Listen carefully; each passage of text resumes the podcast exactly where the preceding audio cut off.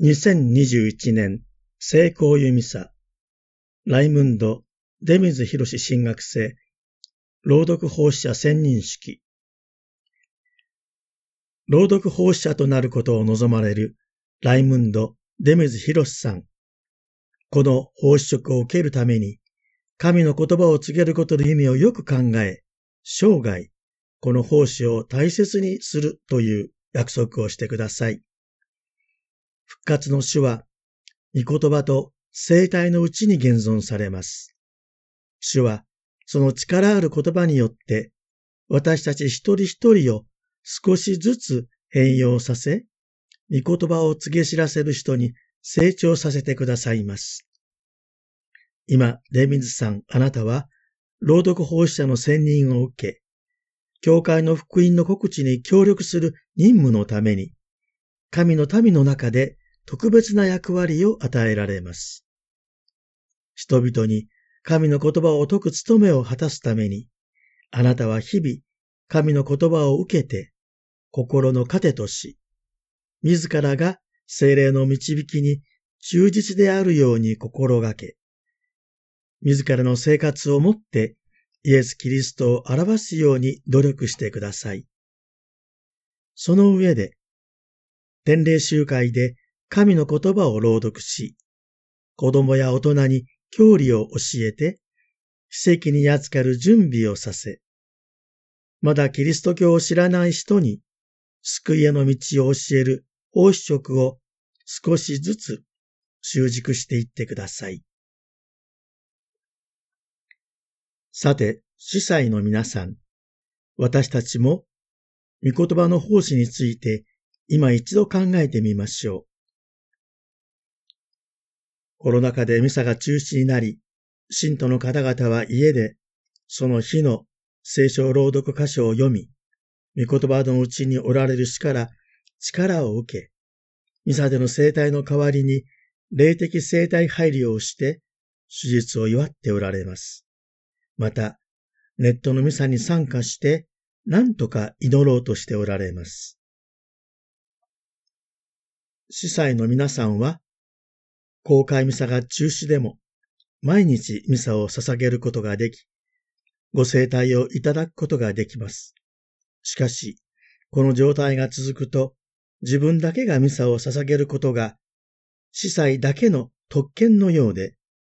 ミサに何週間も預かれない信徒に対して、正直申し訳ない気持ちに私もなりました。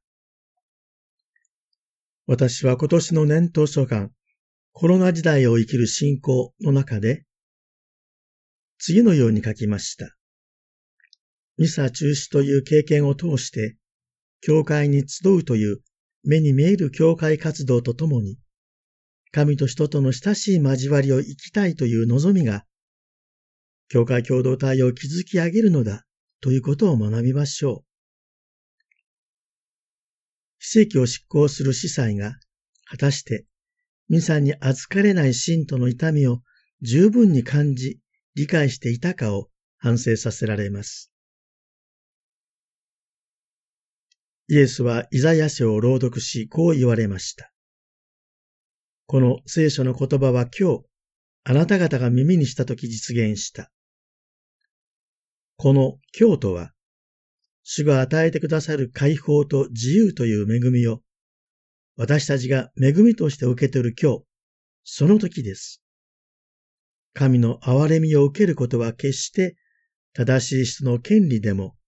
一部の人の特権でもありません。だからこそ、イエスは社会で何の特権も持たず、恵みを恵みとしてしか受け取ることのできない見捨てられた人、抑圧された人、貧しい人に率先して福音を告げ知らせに行かれたのでした。私たち死牧者は、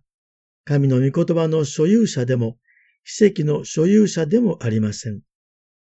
御言葉に仕えるものです。福音を貧しい人に告げることと、御言葉を解説することを混同しないようにしましょう。そして、神の御言葉に慣れてしまわないようにしましょう。私は昨年、春の緊急事態宣言によって死牧活動が中止された間、たっぷり時間があったので、聖書を読み、味わい、